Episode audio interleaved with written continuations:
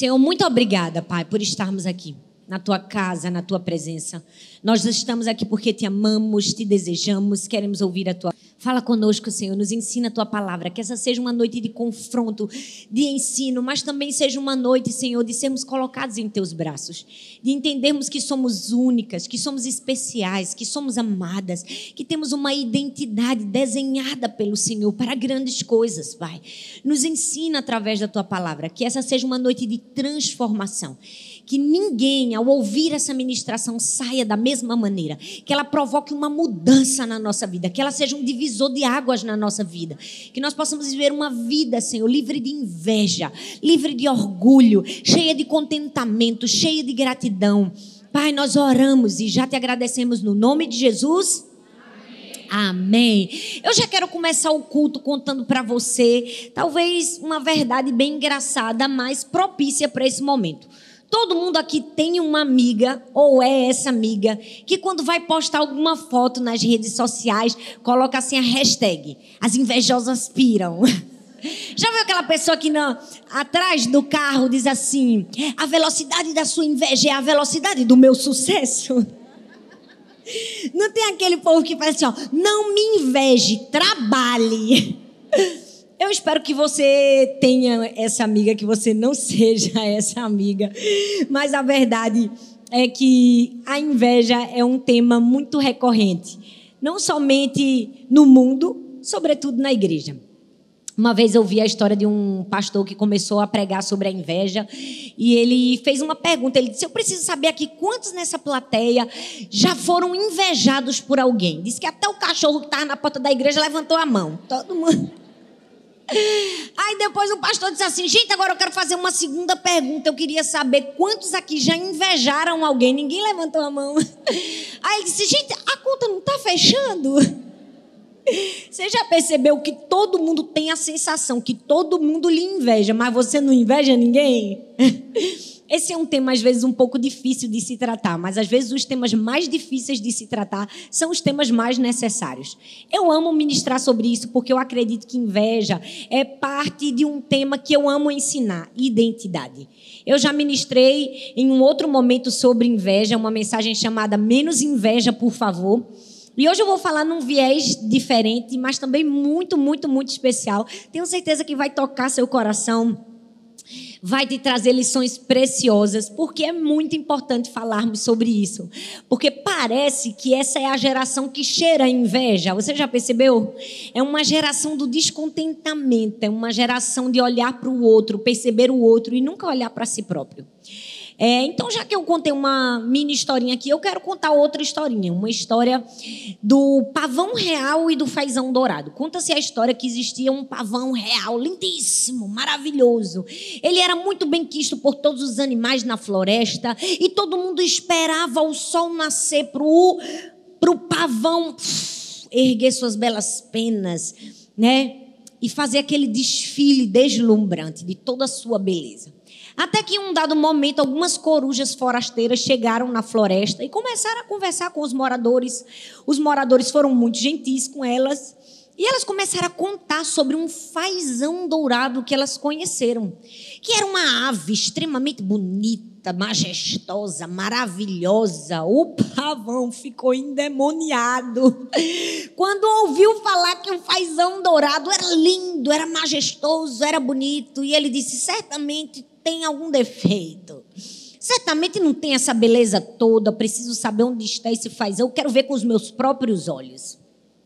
Então, de manhãzinha, muito cedo, o pavão real partiu em direção à floresta para encontrar o fazão dourado. E de lá nunca mais saiu e não foi achado. Qual é a moral desse conto? A moral desse conto é que, infelizmente, muitas pessoas acham que a beleza do outro, o dom do outro, a aptidão do outro rouba a sua beleza, seu dom e a sua aptidão. E se pensarem assim, ficarão perdidos na vida e nunca mais se acharão. Quantas vezes a gente está se perdendo na vida porque a gente está achando que o que Deus deu para o outro rouba o que Deus nos deu? Deixa eu te dizer o que Deus deu para sua irmã não rouba o que ele deu para você. O que Deus depositou no outro não rouba o que ele depositou em você, porque Deus distribuiu dons diferentes aos seres humanos.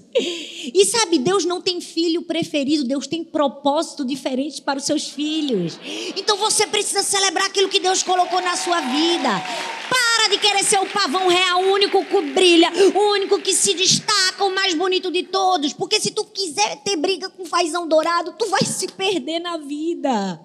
Muitas pessoas estão se perdendo na vida porque estão focando o que Deus deu para o outro, ao invés de olhar aquilo que Deus deu para si mesmos. E sabe o que é isso? Isso se chama inveja. A inveja é um sentimento maligno, gente. É, é, perigoso. Uma vez que a inveja brota no seu coração, infelizmente, ele vai se tornar um coração mais vulnerável, ferido. E todo coração ferido e vulnerável, ele, ele meio que fica cego para a verdade da palavra de Deus. Sabe, quando você está ferido, quando você está machucado, quando você está vulnerável, infelizmente você não consegue discernir quando o diabo está armando um plano contra você. Você fica surdo e cego. É por isso que é muito importante nós termos cuidado com a inveja e com o orgulho. Se a gente quiser ter dimensão do nível de preocupação que a gente precisa ter com isso é só olhar para o destino de Lúcifer. A Bíblia diz que em Ezequiel 28, 17, elevou-se o seu coração por causa da sua formosura, porque é isso que o orgulho faz. Ele eleva mais você e menos Deus, e no fim, a gente sabe o fim da história.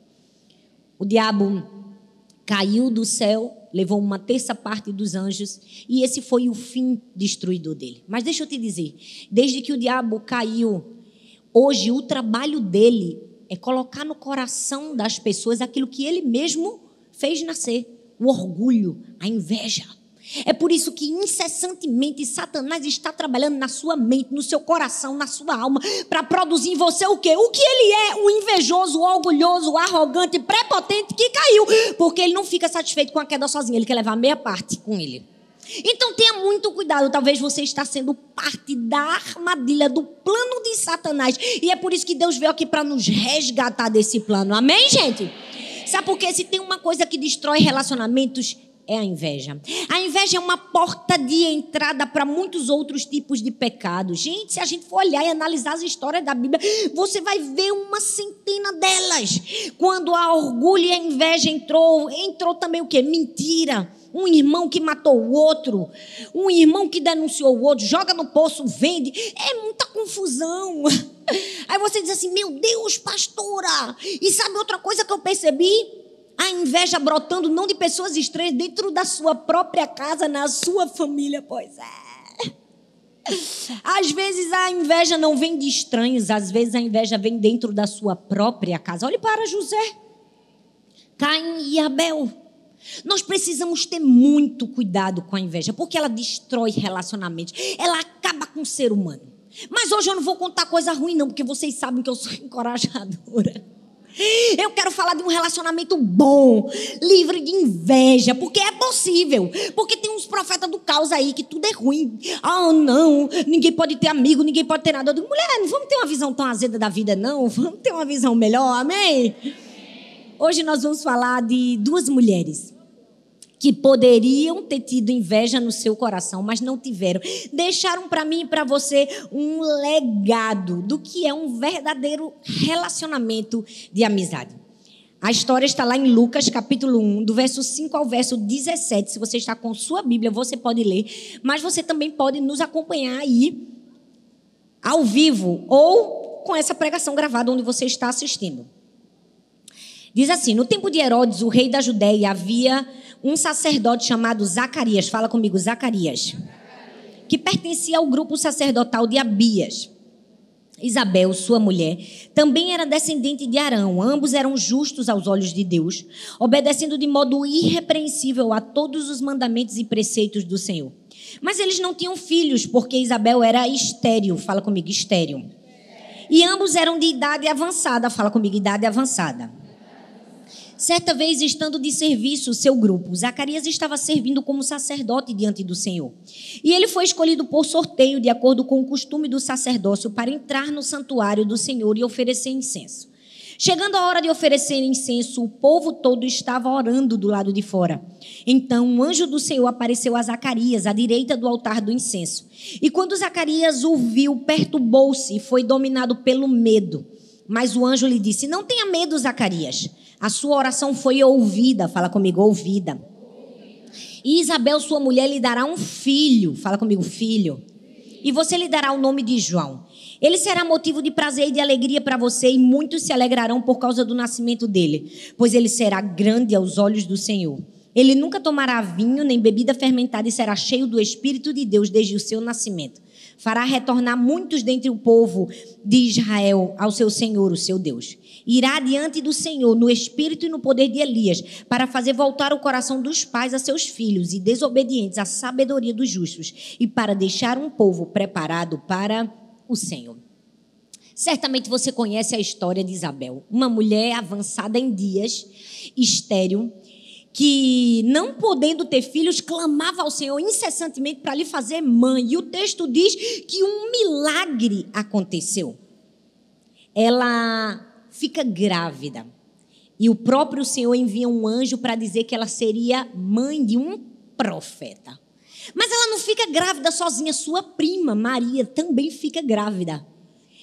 E uma coisa que me chama a atenção é que você pode parar e pensar: meu Deus, Isabel tinha tudo para agradecer a Deus. Ela era estéril, avançada em dias, de repente Deus dá a ela aquilo que ela tanto precisa. Ela tinha tudo para viver só satisfeita, é verdade ou não é? Sim, Isabel. Se fosse outra no lugar dela, talvez não. Por quê? Porque Isabel estava grávida de um profeta, mas Maria estava grávida do Salvador do mundo. Uma coisa é você ter a grande honra de estar grávida de um profeta. Maria tinha a honra única de estar grávida do Salvador do mundo. Ela poderia ter sentido inveja no seu coração. Poderia ou não poderia? Poderia ter comparado a gestação? Poderia. Mas aqui a gente vai ver o exemplo de uma verdadeira amizade, uma verdadeira cumplicidade. E o que é que nós aprendemos nesse texto para vivermos essa vida livre de comparações, livre de invejas? Primeiro, a gente tem que ter muito cuidado com o perigo do espelho quebrado. Ninguém aqui precisa ser professora de física. Ninguém aqui precisa ser muito expert para saber que um espelho quebrado é meio perigoso, é ou não é? Primeiro, pode machucar a gente. Segundo, se você começa a se olhar no espelho quebrado, é fato que você poderá ter sua imagem um pouco distorcida, sim ou não? Você também pode conseguir ver só uma parte de você. Já viu quando o espelho quebra, a pessoa insiste, não, deixa só esse pedaço aqui, pelo menos daqui para a cintura para cima dá para ver? É, né? Quem nunca, gente, foi num acampamento de igreja que não tinha um espelho, só tinha um pedacinho quebrado, mas eu vou ver. É, né? Mulher não pode ver um espelho. Mas nós precisamos ter muito cuidado com o espelho, porque tem espelho quebrado, que faz o quê? Faz a gente se ver de maneira desfigurada. Faz a gente se ver de maneira incompleta. Talvez você esteja me perguntando o que é que tem a ver um espelho com a inveja, pastora. Somente tudo. Porque a inveja é isso. É se ver por um espelho quebrado, você consegue se enxergar de maneira incompleta, desfigurada, e não da maneira que é verdadeiramente. Essa é o pior mal da inveja. É por isso que a gente precisa ter muito cuidado com o perigo do espelho quebrado. E aí, uma pessoa que se vê por um espelho quebrado, fatalmente ela vai ter duas reações. Ou ela vai tentar diminuir todo mundo para parecer ser maior, ou ela vai tentar se diminuir para mostrar o quanto a vida dela é desgraçada mais do que a de todo mundo. Você já percebeu que o invejoso é assim? O invejoso é assim. Ele, ele não consegue, ele fatalmente ele vai cair num desses dois erros. Ou ele se diminui para chamar a atenção de todos e dizer, olhem para mim. Ou ele diminui os outros para se sentir melhor. É por isso que a inveja é um sentimento tão maligno e a gente vai quebrar com ela hoje, em nome de Jesus. Amém? Porque a gente não só quebra a inveja com oração, não. A gente quebra com entendimento, com sabedoria, com graça, com visão. Amém, gente? A partir do momento que a gente começa a enxergar da maneira certa, a gente começa a agir da maneira certa. Porque vamos falar a verdade, gente. Quem se enxerga por um espelho quebrado da inveja não é uma pessoa feliz. Não tem paz. E se você perder a sua paz, você precisa dar a meia volta, olhar para trás e perceber qual mentira você estava acreditando. Todas as vezes que você perde a paz no seu coração é porque você está acreditando numa mentira. O diabo o tempo todo vai tentar lançar mentiras no seu coração. Olha, fulano é mais amada do que você. Olha Cicrano, olha o que fizeram para Beltrano e não fizeram para você. Porque o diabo é especialista em maquinar estratégias para minar nossa mente e o nosso coração. Para quê? Para que a gente se inferiorize, se compare, se veja de maneira distorcida, desqualificada, porque ele é um invejoso por natureza e ele está desejando ardentemente que todos nós sejamos também. Mas está repreendido em nome de Jesus, que aqui não tem nenhuma invejosa. E se tiver no fim do culto, a gente faz uma oração e vai dar tudo certo. Amém, minha gente? Glória a Deus. Então eu preciso ter muito cuidado com o perigo do espelho quebrado. A partir daí eu faço duas perguntas. O que você tem feito com os rótulos que te dão? A Bíblia diz em Lucas capítulo 1, do verso 5 ao 6, diz assim: ó, No tempo de Herodes, rei da Judéia, Havia um sacerdote chamado Zacarias que pertencia ao grupo sacerdotal de Abias. Isabel, sua mulher, também era descendente de Arão. Ambos eram justos aos olhos de Deus, obedecendo a Deus de modo irrepreensível a todos os mandamentos e preceitos do Senhor. Gente, presta atenção. Eu não sei se você percebeu, mas Isabel recebeu muitos rótulos. Vamos contar aqui, só nesse texto que a gente leu, quantos rótulos ela recebeu. Primeiro, ela era esposa de um sacerdote. Segundo, o sacerdote era do grupo sacerdotal dos Abias. Terceiro, ela era descendente de Arão. Não é pouca coisa, não. A bicha tinha linhagem. Tinha ou não tinha? Tinha. Quarto, ela era justa aos olhos de Deus. Meu filho, se você ser justa aos olhos dos homens já é uma grande coisa, imagina aos olhos de Deus. O texto diz que ela era justa aos olhos de Deus. Quinto, obedecia de modo irrepreensível a Deus. Seis, obedecia todos os mandamentos e preceitos de Deus. Gente, essa mulher marcou seis gols. Ela já podia pedir a música do Fantástico duas vezes. Para comigo e pensa, seis rótulos. A bicha não era pouca coisa, não, Isabel. Ela era mulher do sacerdote, descendente de Arão, do grupo sacerdotal de Abias. Ela era o must have da época. Não era pouca coisa, não, gente. Ela tinha uma lista de rótulos. O perigo seria ela olhar para todos esses rótulos e dizer: espelho, espelho meu, existe uma mulher mais santa e consagrada do que eu? Sou a mulher do pastor, gente. Eu sou cheia do Espírito Santo. Não brinca comigo, não, que eu tenho linhagem. Poderia ou não poderia? Mas ela não fez isso e graças a Deus que ela não fez isso. Sabe por quê? Eu preciso te chamar a atenção do perigo dos rótulos na sua vida.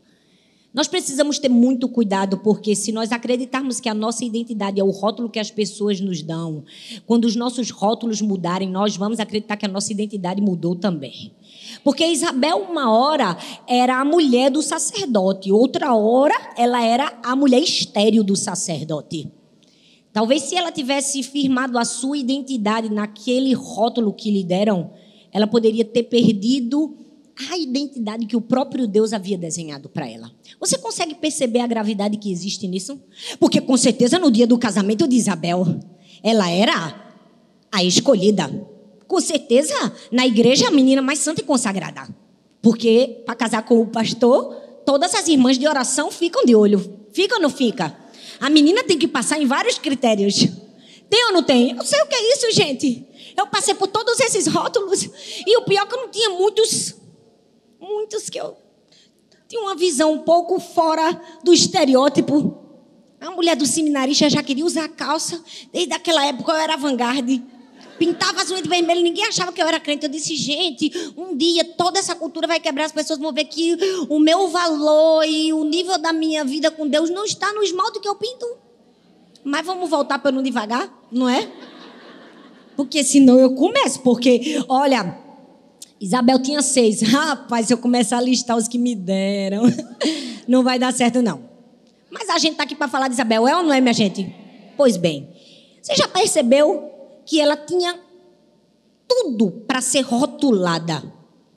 Uma hora ela era Isabel. Daqui a pouco os anos foram se passando, foram se passando. Ela não deu filho para o marido.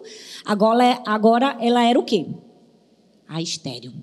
Nós não podemos ouvir os rótulos que as pessoas nos dão quando Deus nos deu uma identidade. Nós precisamos parar e pensar o que eu estou fazendo com a identidade que Deus me deu. É um risco muito grande. Outro perigo muito grande é o que nós fazemos com o, os rótulos, ou seja, aquilo que Deus deu para outra pessoa. O que é que eu faço quando o rótulo que Deus deu para outra é melhor do que o que Deus deu para mim? Essa é uma boa maneira de analisar o seu coração e a motivação do seu coração, porque a Bíblia não diz isso. Mas eu gosto de imaginar, e eu imagino que nessa época, com certeza chegou alguma mulher ou cuviteira na casa de Isabel dizendo: tá sabendo da novidade? Menina Maria? Está grávida do Espírito Santo. Agora para comigo e pensa. A mulher do sacerdote não é tu? Ai, meu Deus, a mulher do sacerdote. A descendente de Arão não é tu? Sei não, viu? Sinceramente, eu acho que o Salvador do mundo tinha que vir da tua barriga. Maria não tem nada, não tem nome, não tem linhagem. Mulher de um carpinteiro. Só minha opinião. Não, não. Só faltou dizer assinado Satanás. Aí você ri e diz: Meu Deus, pastora, será que alguém falou isso? Eu não sei, mas eu. Eu, eu gosto de imaginar que aconteceu, porque desde que o mundo é gente que tem secretário do cão para incentivar rivalidade, inveja, comparação. É, não é ou não é, gente? Fofoca. Desde que o mundo é mundo que tem um secretário do cão para tentar arrancar de nós o que existe de pior. É verdade. Mas nós precisamos ter muito cuidado. Sabe por quê? Porque a gente precisa ter muito cuidado com que os rótulos que as pessoas nos deram. A gente precisa entender o que é que nós estamos fazendo com a identidade que Deus nos deu. Porque fatalmente as pessoas vão te dar rótulos. Ô, oh, gente, vamos amadurecer, vamos crescer. Tem gente que fica eternamente brigando para as pessoas não lhe darem rótulos. Oh, pare! Pare em nome de Jesus, que isso é impossível. pare de querer mudar o mundo. Oh, Deus, pelo amor de Deus, vá para a realidade. Sempre vai ter alguém que não gosta de você, quer mandar na sua vida, quer dizer quais são os seus rótulos. Tem gente que olha para uma foto, quer dizer quem você é, a pessoa nem te conhece, nunca, nunca nem deu a paz do céu. Aquilo ali eu sei quem é. Eu digo, oxi, é Deus, é. É. Hora que eu digo, rapaz, tá quase fazendo a ressonância magnética do meu coração. Porque a pessoa nunca nem viu o outro, só numa foto. Já quer dizer como a pessoa é. Porque eu não estou falando alguma mentira? Tô não. Se você postar bem muita foto de joelho, e chorando, você é crente de verdade. Se você postar bem muita foto rindo, é não, desviada. Cavei, pra aí não faz nada, só faz rir essa camarada. Ela não é, minha gente? É verdade. Todo mundo vai ter um rótulo para te dar. Não se preocupe com os rótulos que as pessoas te dão. Se preocupe com a identidade que Deus te dá. Amém, minha gente? Por quê? Porque Isabel, gente, recebeu vários rótulos das pessoas, mas Deus tinha dado uma identidade para ela. Olha bem o que o texto diz.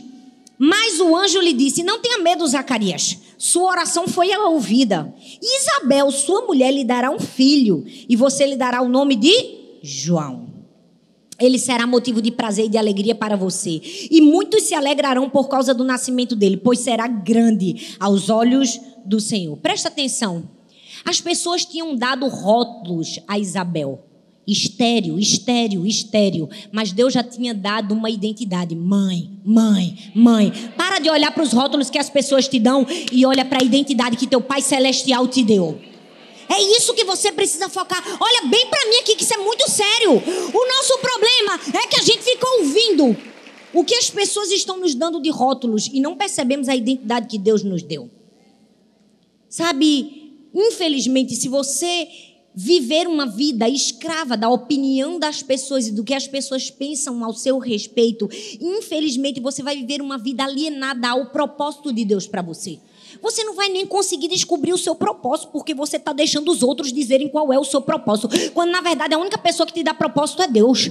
A única pessoa que te dá identidade é Deus.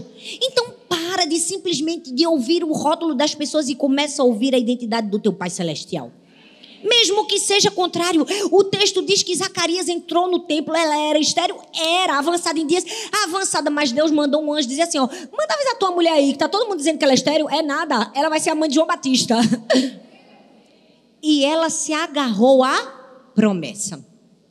Eu amo, eu amo histórias de pessoas que tinham tudo para se agarrar aos rótulos, mas se agarraram à identidade que Deus as deu.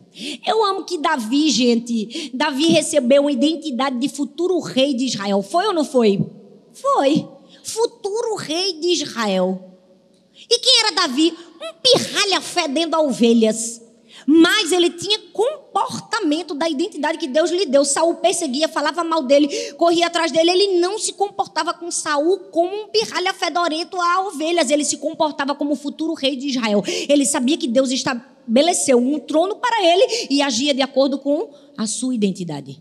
É assim que nós precisamos agir. Ao contrário dos irmãos de José que eram filhos de Jacó, mas se sentiram menos filhos de Jacó por causa de quê? De uma túnica. Quantas vezes nós estamos nos sentindo menos filhos porque Deus deu uma túnica para o outro? E o que Deus deu para o outro não rouba aquilo que Ele deu para você. Ai, meu Deus, tem muita gente igual o, o o irmão do filho pródigo se achando menos filho porque não recebeu um jantar. A gente tem que se acostumar a ver Deus dar jantar, dar túnica, dar favor, dar graça, bênção aos outros filhos e entender: eu não deixo de ser filho. Não importa o presente que ele deu para mim é diferente do que ele deu para o outro. Eu ainda tô na linhagem, ainda passa no meu sangue. Eu sou filho. Mas sabe qual é o problema? A gente diz: sou menos filho. Se for bater aí, bate com vontade, porque faz vergonha isso aí. É. Porque vai sair no vídeo. Ei, a gente precisa conhecer a nossa verdadeira identidade. E deixa eu te dizer, para conhecer a nossa verdadeira identidade, a gente precisa ouvir o tempo verbal do amor de Deus por nós.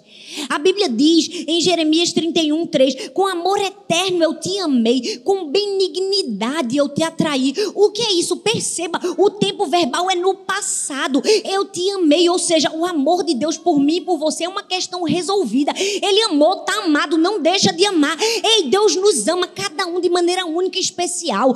Deus ama as altas, as pequenininhas. Eu tô magrinha, eu tô um pouquinho fora do peso, ama do mesmo jeito. Deus nos ama nas nossas fragilidades. Se estamos fortes, se estamos fracas, se somos constantes, se somos inconstantes. Eu olho para minha vida e percebo como Deus me amou quando eu era tão novinha e tola e hoje talvez um pouco mais madura, mais velha, com alguns cabelos brancos e um pouquinho mais de previsibilidade. Ele ainda me ama. Deixa eu te dizer, Deus nunca deixa de nos amar. Com amor eterno eu te amei, amei, Não tem como destituir o amor de Deus por mim e por você.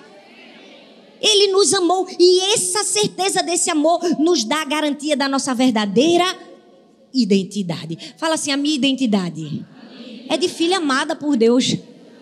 Quando alguém quiser te dar um rótulo, você diz: Meu querido, olha só, presta atenção, não vai rolar. Sabe por quê? Eu sou amada. Sabe aquele verbo amar, amei, não tem mais como desamar? É assim. Eu sou amada de Deus. Ele me amou, não foi com qualquer amor. Desculpa, mundo, não foi com amor passageiro, foi com amor eterno. Com amor eterno eu te amei. Com graça, com favor, com benignidade eu te atraí. O que é que eu preciso? Ter muito cuidado com o perigo dos espelhos quebrados. Segundo, o que é que eu preciso para ficar atento à inveja não entrar no meu coração? Eu não posso colocar a bênção na balança. Oh Deus, tenha misericórdia, porque agora vai doer um pouco. Mas é a verdade, a Bíblia diz em Lucas capítulo 1, do verso 24 ao 25, diz assim: Depois disso, Isabel, sua mulher engravidou e durante cinco meses não saiu de casa. E ela dizia: Isto é obra que o Senhor fez.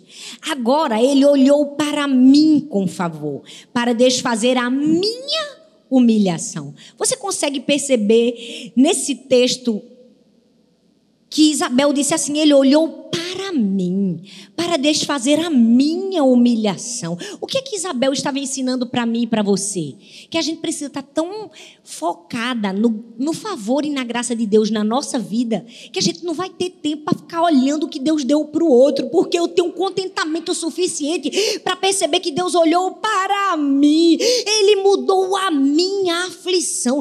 Quem era Isabel? Uma mulher avançada em dias, estéreo. Deus olhou para ela e deu um filho. Com certeza Isabel não era o tipo de mulher que estava comparando se o filho dela era o mais bonito do berçário, podia nascer com cara de joelho. Mas ele olhou para minha aflição e me deu um filho, é lindo, olha só. Maravilhoso. É assim que reage um coração contente em Deus.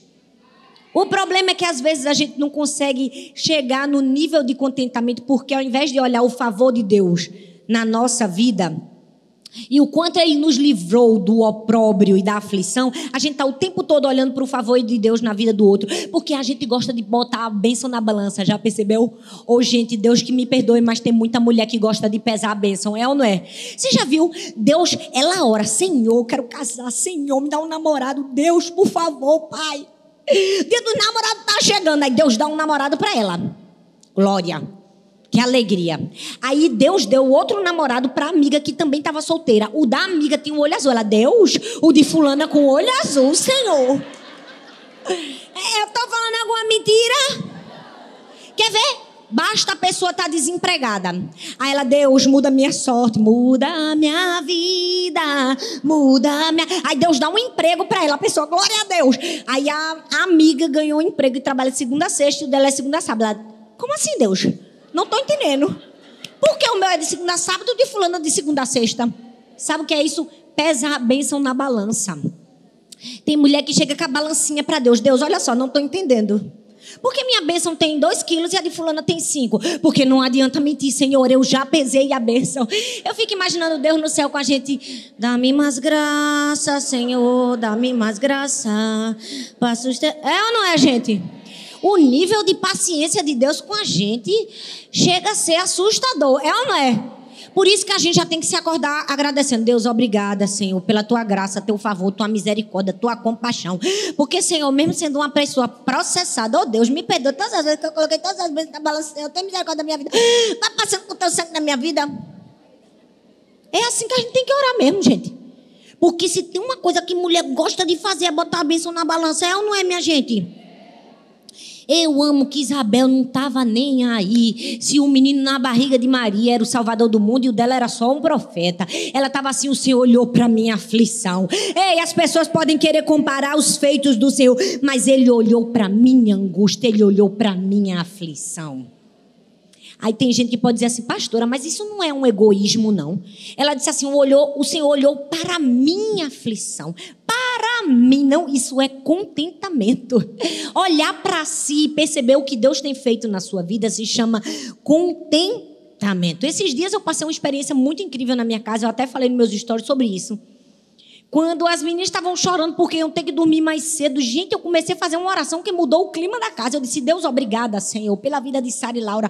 Obrigada por essa casa, porque a gente tem um teto, porque está todo mundo com a barriga cheia. Aleluia, glória a Deus. Obrigada pelo lençol, pelo travesseiro, pelo guarda-roupa. Obrigada pela escola, pela mochila da escola, pelos lápis da escola. Meu Deus, obrigada porque elas têm pai, têm mãe, tem pai, tem mãe, tem. Glória a Deus, tem pai, tem mãe. Olha, eu só tinha mãe, ó. Vocês têm pai e mãe. Que coisa boa. Comecei, gente, elas elas foram murchando. Daqui a pouco as meninas não estavam mais chorando, elas estavam, glória a Deus, aleluia, só faltaram falar em línguas estranhas. Eu estava dizendo, é agora que a senhora vai ser batizada. Ela queria tanto. Fluiu assim, ó. Sabe o que é isso? Contentamento, gratidão. Olhe para o que Deus fez na sua vida. Talvez você era um Isabel estéreo e Deus mudou a sua sorte. Respiração é motivo de gratidão. Vida é motivo de gratidão. Estar aqui é motivo de gratidão. Ah, pastora, eu tenho muitas ausências, todos nós temos. não existe nenhum que tem, que não tenha. O único perfeito é Deus. Nele não há ausência alguma. Agora na nossa vida vai ter um bocado a, a, a começar de falta de gratidão. O que é que a gente precisa? Agradecer. Eu me lembro da história de duas patas que estavam na beira do lago. Aí uma pata olhou para outra pata e disse assim: Mulher, tu não fica triste não de assim a gente ser tão diferente? Ela disse assim: Como assim tão diferente? Assim, né? Eu aqui, forte, robusta, cheio de plumas e penas. E tu aí, mulher, só o couro e o osso. Rapaz, tu não liga não das pessoas fazerem a comparação, porque, sinceramente, até os ovos, olha, por causa da minha força, meus ovos são tão grandes que valem 50 centavos e o teu, mulher, só 40 centavos. O que é que tu acha disso? Ela, mulher, eu não estou muito preocupada não, porque, sinceramente, fazer um esforço desse todo em um carro de 10 centavos... Deixa eu te dizer, se o mundo tivesse 30% de mulheres igual a essa pata, a gente já tinha chegado em outros planetas. É ou não é? O problema é que a gente fica se matando para fazer um ovo de 50 centavos. Quando se fizer o de 40, não tá bom? Tá bom, gente, em nome de Jesus. Mulher, melhore. Olha, eu vou até fazer uma camisa com esse meu slogan. Mulher, melhore. Vire pra pessoa que tá do seu lado e diga assim, melhore. Tem horas que eu olho para umas camaradas que eu digo assim, ó, para que tá feio. Não, o sangue de Jesus tem poder na tua vida. Mulher, melhore. Pelo amor de Deus. Se ame, se aceite. Olha, eu, eu amo que a Bíblia fala no Salmo 139. O Senhor nos formou de maneira assombrosamente maravilhosa. O texto diz: Tu me teceste no ventre da minha mãe. Eu não sei se você sabe, mas o trabalho de um tecelão é fio a fio, fio a fio. Ou seja, você, você foi tecido no ventre da sua mãe pelo próprio Deus. Fio a fio, fio a fio. Ele foi colocando dons, habilidades, capacidades especiais em você, únicas para você cumprir o seu propósito. Então se enxergue da maneira assombrosamente maravilhosa pela qual Deus te formou. Pare de ficar brigando com o fio que Deus colocou na vida da outra pessoa, porque o fio da outra pessoa existe para cumprir a missão dela, não a sua. Eu fico imaginando como foi que Deus me, me teceu, eu fico imaginando Deus me costurando, Deus me fazendo. Ele disse assim: essa bichinha aqui ela vai casar com Arthur, vai ter três filhos. Eu vou dar um pouco mais de energia a ela. Vou botar ela para pregar, mas um pouquinho de energia. Rapaz, vou botar ela para escrever também, mais um pouquinho de energia. Ela vai precisar fazer umas viagens, rapaz. Eu vou botar ela para pensar e falar duas vezes do WhatsApp para ver se a bichinha dá conta. Pronto, foi assim que Deus me fez. Deus nos fez com dons e habilidades especiais para cumprirmos o nosso propósito. Tem gente que fala devagar, glória a Deus. Tem gente que fala rápido, glória a Deus. Cada um está cumprindo o seu propósito. Mas todos fomos formados pelas mãos excelentes do Criador, que nunca erra. E que nos fez de maneira assombrosamente, assustadoramente maravilhosa. Vira para a mulher que está do seu lado e diz assim: deu trabalho para te formar. Ei, tu foi formada fio a fio, mulher. Te valoriza. Tu não é fruto de, de, de, de, de construção de fábrica, não. Foi fio a fio. É, não é, minha gente? É. A gente tem que. Se alguém quiser te menosprezar, você. Opa! Calma que eu não nasci na fábrica de Toritama e Caruaru, não. Aqui, ó. Foi fio a fio, ó. Foi fio a fio. Fala comigo aqui, foi estilista internacionalmente reconhecido até fora das galáxias. O meu estilista está em todos os lugares a todo tempo. Ninguém tem um renome maior do que o meu estilista. Brinca com o meu estilista. Quando alguém te reconhecer, você se lembra. Foi formado fio a fio. Então pare de colocar a bênção na balança. Sabe por quê? Quando você coloca a bênção na balança, você abre as portas para o ladrão da alegria. Roosevelt dizia assim: a comparação é o ladrão da alegria. É verdade. Você já agradeceu pelo que as lutas, os problemas, as dificuldades fizeram com você? Porque vamos falar a verdade, o sofrimento trouxe algo de muito positivo na nossa vida, lição, ensinamento, é verdade ou não é? Mas você também precisa olhar e perceber quanto do favor de Deus na vida do outro também te beneficia. É uma ótima oportunidade de você avaliar seu coração e ver se ele está cheio de inveja e de orgulho ou de pureza e amor ao próximo. Quando Deus dá algo para o outro, é Deus dizendo assim: vamos analisar o seu coração. Será que você vai celebrar ou não? O problema é que às vezes a gente está negligenciando a nossa alma. E muitas pessoas não conseguem se enxergar e se perceber como verdadeiramente estão, porque estão negligenciando a sua alma. Meu querido, minha querida, não negligencie a sua alma. Você precisa ser um bom jardineiro da sua alma. O que é que o jardineiro faz? Ele mexe na terra, é ou não é? Ele coloca água, coloca ou não coloca? Ele arranca ervas daninhas, é ou não é? O problema é que às vezes a gente está colocando fortificante em erva daninha ao invés de arrancar. Porque quantas vezes vem uma erva daninha no seu ouvido, a erva daninha dá, dá comparação. Olha, fulana, o cabelo dela cresceu, o teu nem cresce, olha. O que é que você faz? Você bota fortificante? Deus, não é possível, Senhor. Não, você arranca, filha. Em nome de Jesus, arranca, porque isso é uma erva daninha do cão na tua vida. Todas as vezes que o inimigo quiser colocar uma erva daninha, arranque. Essa é uma ótima oportunidade de você avaliar o seu coração. Faça poda. Porque, gente, ninguém aqui está isento, não. O diabo vai tentar colocar uma erva daninha no coração de todos nós. Até dos pastores, das pessoas consagradas, de todo mundo. Que o cão, ele não escolhe quem quer atentar, não. Ele atenta a todos. O que é que cabe a mim é você arrancar, fazer a poda.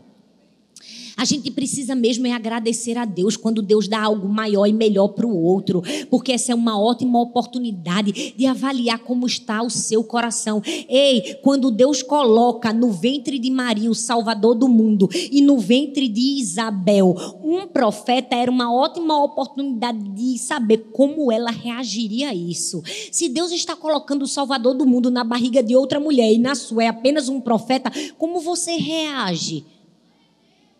Como você reage? Você quer que o melhor seja seu? Ou você consegue olhar para a missão da outra e dizer assim: eu quero ser complementar à sua missão. Eu quero me alegrar com aquilo que Deus te deu. Eu quero ter júbilo no meu coração ao invés de inveja. Ei, é uma ótima oportunidade de ver como nós reagimos. Porque tem muita gente reagindo da maneira errada.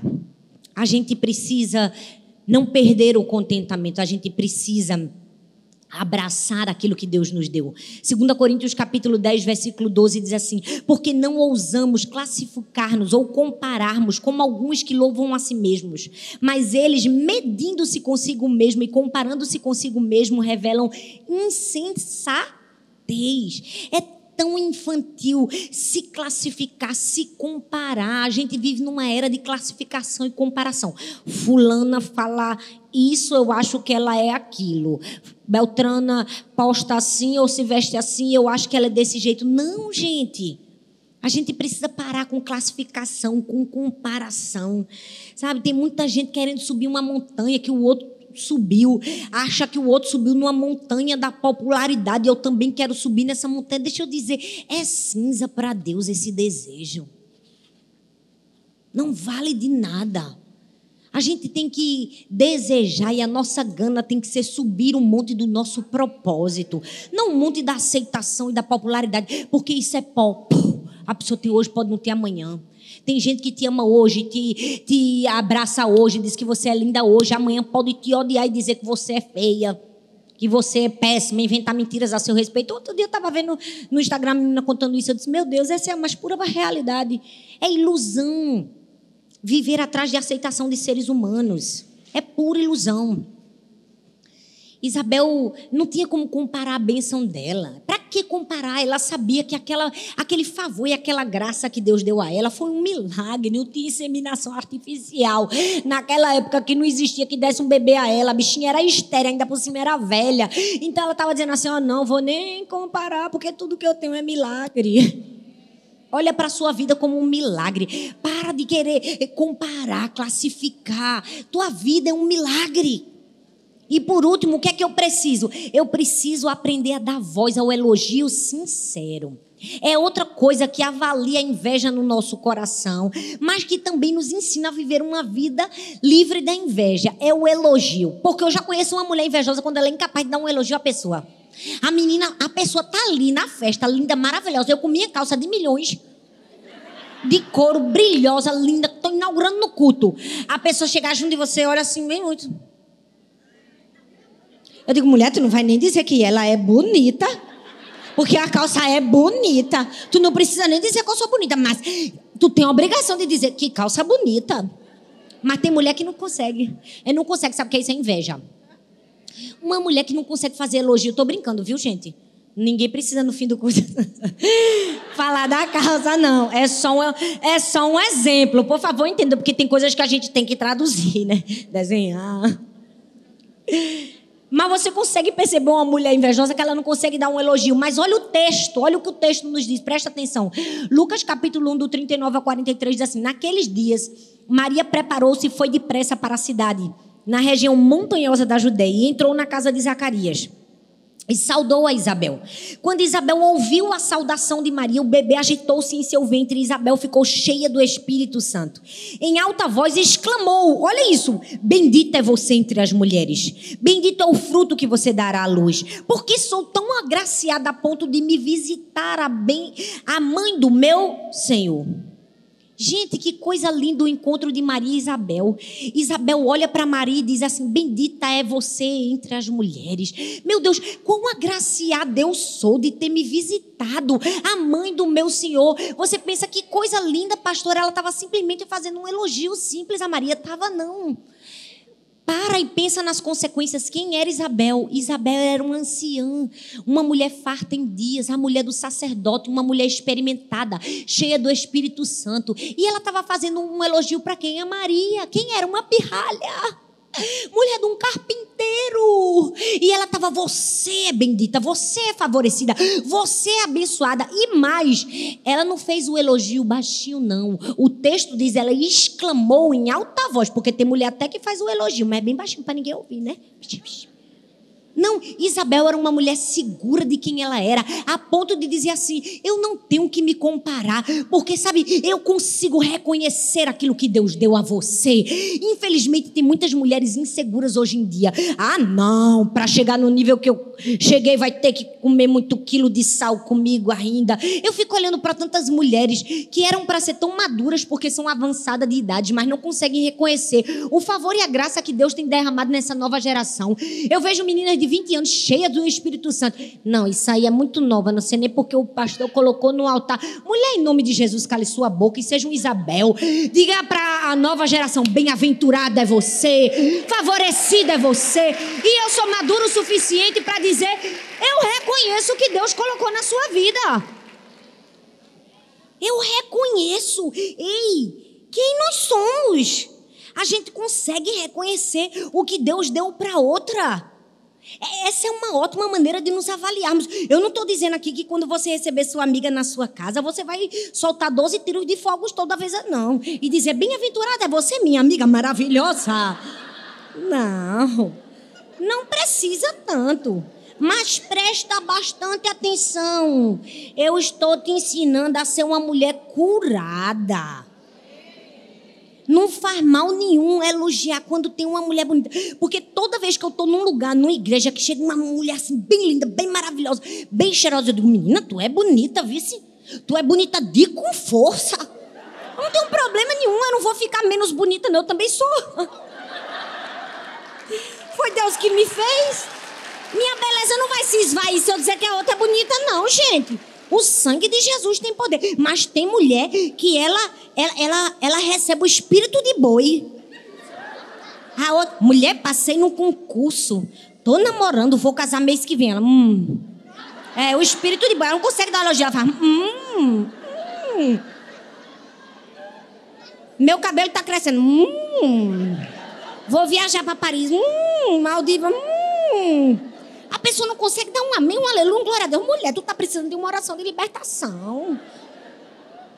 A gente vai ter que mandar sair de legião. Sangue de Cristo tem poder. É verdade ou não é? Tá repreendido todo espírito de boi aqui em nome de Jesus. Amém, minha gente? Porque nós precisamos ser mulheres que elevam umas às outras, encorajam umas às outras, abençoam umas às outras. Aqui não tem mulher pirata, não. Para comigo e pensa, tu já percebeu como é o pirata? O pirata é alguém que descobre tesouros. O camarada é cheio de ouro, mas eu nunca vi um pirata bem vestido num filme. O bicho é todo maltrapilhão. O máximo que ele tem é um dente de ouro. Sabe por quê? Porque tudo que o pirata recebe, ele enterra.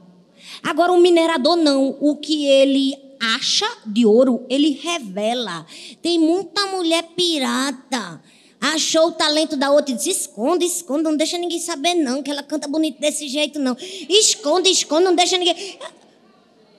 Ai, por isso que vive maltrapilho, com a aparência de uma pessoa pobre, porque é pobre de espírito, uma pessoa que não sabe destacar o valor do outro, que não sabe enxergar o ouro do outro, colocar para fora o ouro do outro. Ei, meu ouro não diminui, não. Quando eu revelo o ouro de outra pessoa, Deus deu dons e talentos especiais a cada um de nós e é diferente. O que Ele deu para mim que não deu para outra. Eu lembro que quando eu fiz o livro o segredo das mulheres de influência, eu disse, meu Deus, eu só quero mulher fera, as melhores do que eu. Vamos botar as top aqui, vamos, vamos fazer elas explodirem. Até as que não são, vamos botar para elas serem também. Porque é para isso que nós estamos aqui, para elevar umas às outras, abençoar umas às outras, encorajar umas às outras. Mas tem mulher que não. Eu não, só eu, deixa só eu me destacar aqui, só eu. Não, gente. Está repreendido todo espírito de boi. Vamos quebrar com essa mentira de Satanás de que mulher é competitiva. Mulher se abençoa, se ajuda, se coopera umas com as outras. O reino de Deus não avança com rivalidade. O reino de Deus avança com cumplicidade. É diferente. Agora, infelizmente, tem mulheres com espírito de boi que com essas é complicado você andar. Eu, eu já vi tanta mulher e, e, já tive, às vezes, que conviver com algumas que eu dizia assim: deixa eu ser tua amiga, rapaz, porque onde eu chego eu quero ter amigas. É, é assim, é do meu jeito, é da minha personalidade, né? Eu sou expansiva, mas tem mulher que não dá, porque quando você olha para ela, a gente já vê o boi hum, para você na testa dela, sou invejosa. Ela olha você dos pés à cabeça, parece que ela tá comendo você. Eu digo, o sangue de Cristo tem poder. Vai me livrando, me blindando, me protegendo, Deus, em nome de Jesus. Praga nenhuma chegará à minha tenda, porque senão eu acordo com gripe. É ou não é? Ai, gente, chega a dar pena. Tem hora que eu digo assim, ô oh, mulher, melhore. Tem para todo mundo. Deus abençoa todo mundo. A graça o favor dele é de todos. Amém, minha gente. Vamos se ajudar mais. Olha, eu, eu, eu não acredito nesse, nesse, nesse ditado, nessa maneira de ver de que mulher é, é, quer derrubar as outras. Eu mesmo não, eu trabalho pelas outras. E principalmente quando tem uma mulher cheia de Deus, aí que eu trabalho mesmo. Ó, uma vez eu vou contar uma experiência que eu passei. Uma vez eu fui pregar numa conferência. Acontece muito isso comigo. É, a maioria das conferências no Brasil, que tem muitos homens, tem poucas mulheres pregando. E eu já me vi em conferências que só eu era mulher pregando. E é triste dizer isso, mas no ambiente cristão, os homens eles são muito respeitadores, porque na plateia ou é homem homem de verdade, é um homem que está aprendendo a ser homem, então ele ainda, né, ele não te desrespeita. Mas tem umas mulheres que o sangue de Jesus tem poder. Eu tenho pena dos pastores. Eu tenho pena. Uma vez eu estava numa conferência e nos bastidores, assim, na sala VIP, estavam os pastores pregando e eu sentada aqui. De repente chega uma menina. O sangue de Jesus tem poder. Quando eu olhei para ela, eu digo, está repreendida em nome de Jesus. A menina estava com uma roupa que eu disse, mulher, tu veio para a igreja ou para a praia? Aí ela foi direto no pastor e, pastor, eu gosto tanto de você, eu assisto todas as suas pregações e eu sou aqui. Eu digo, a mulher dele não está aqui não, Jesus, mas eu estou, Deus eu vou defender essa filha do Senhor, porque não tem nem condição do pastor estar tá olhando para essa mulher com essa roupa desse tipo. E ela, pastor, estou passando por uma aflição, uma angústia tão grande. Menino, aquilo foi dentro de mim.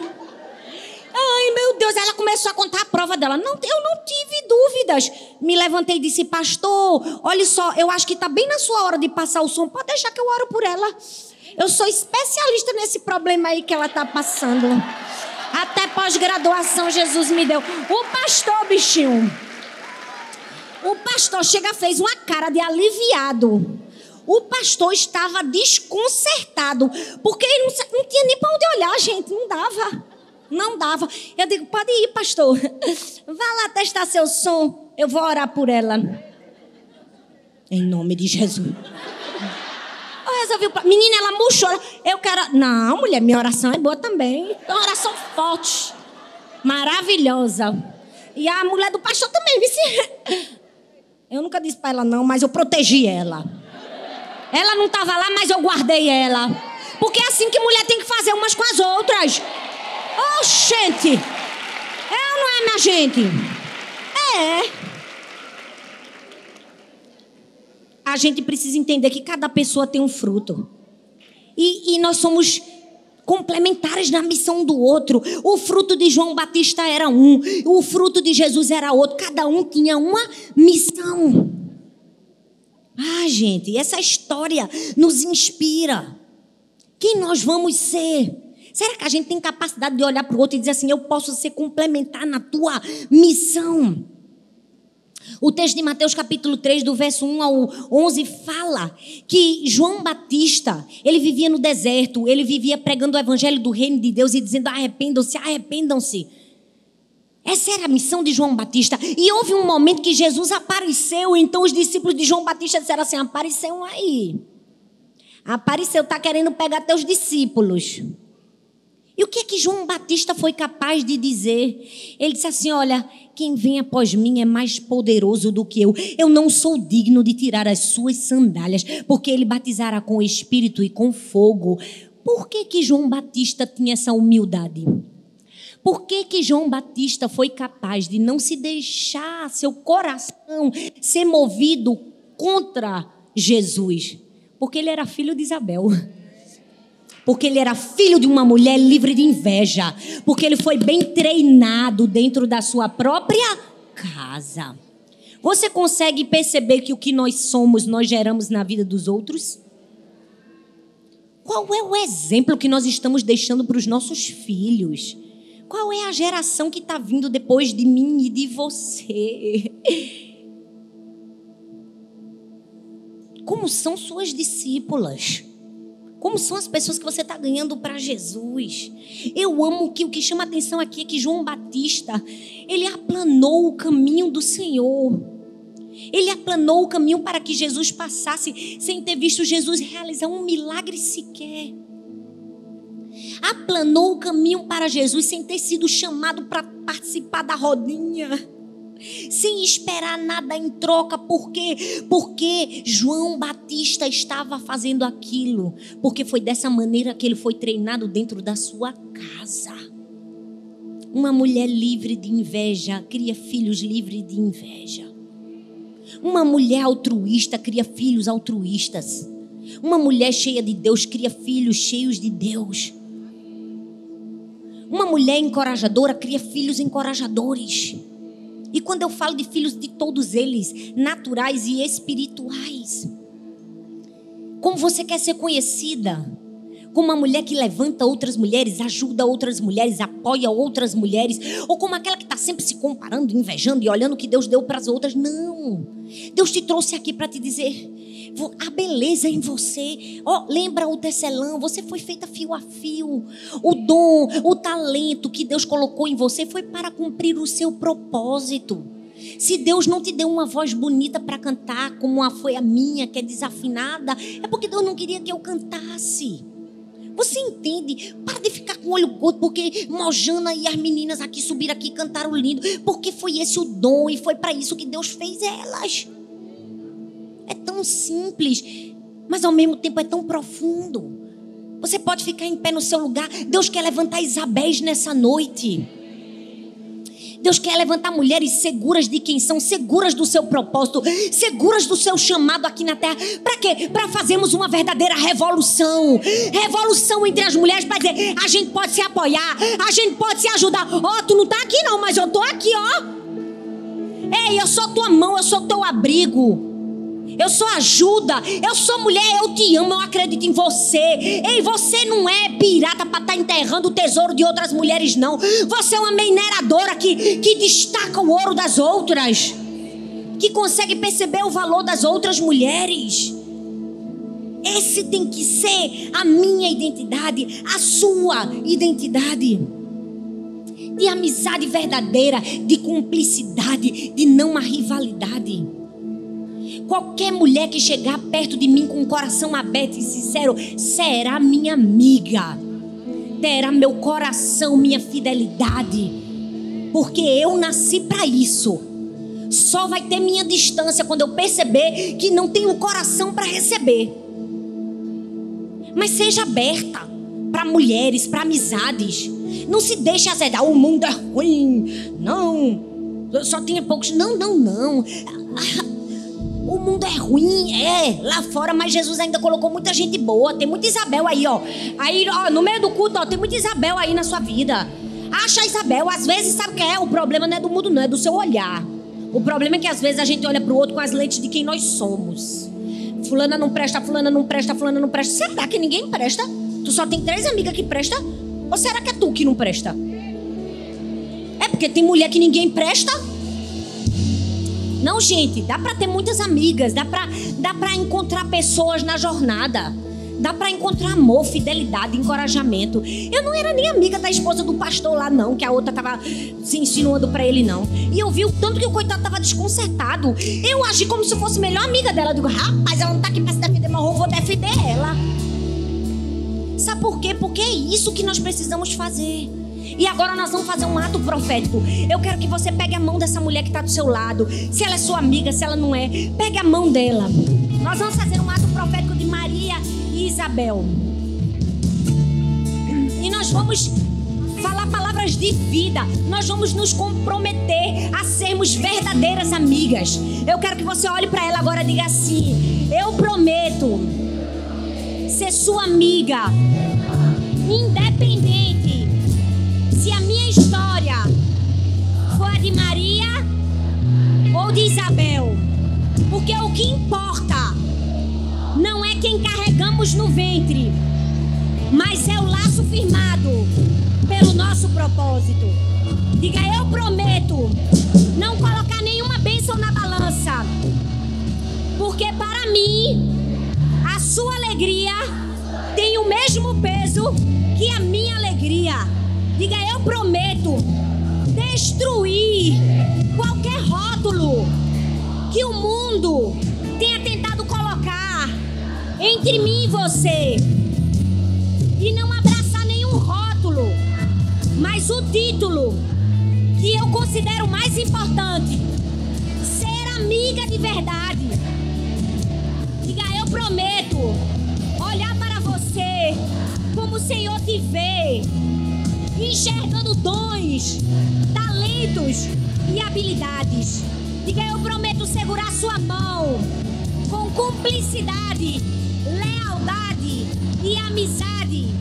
Eu prometo ser a sua Isabel e celebrar suas conquistas para ensinar com humildade e incentivá-la a ir até o fim. Diga, eu prometo ser sua Maria para compartilhar alegrias e vulnerabilidades e para me colocar a seu serviço. E para dizer que o que existe é a verdadeira amizade desenhada e alinhada nos céus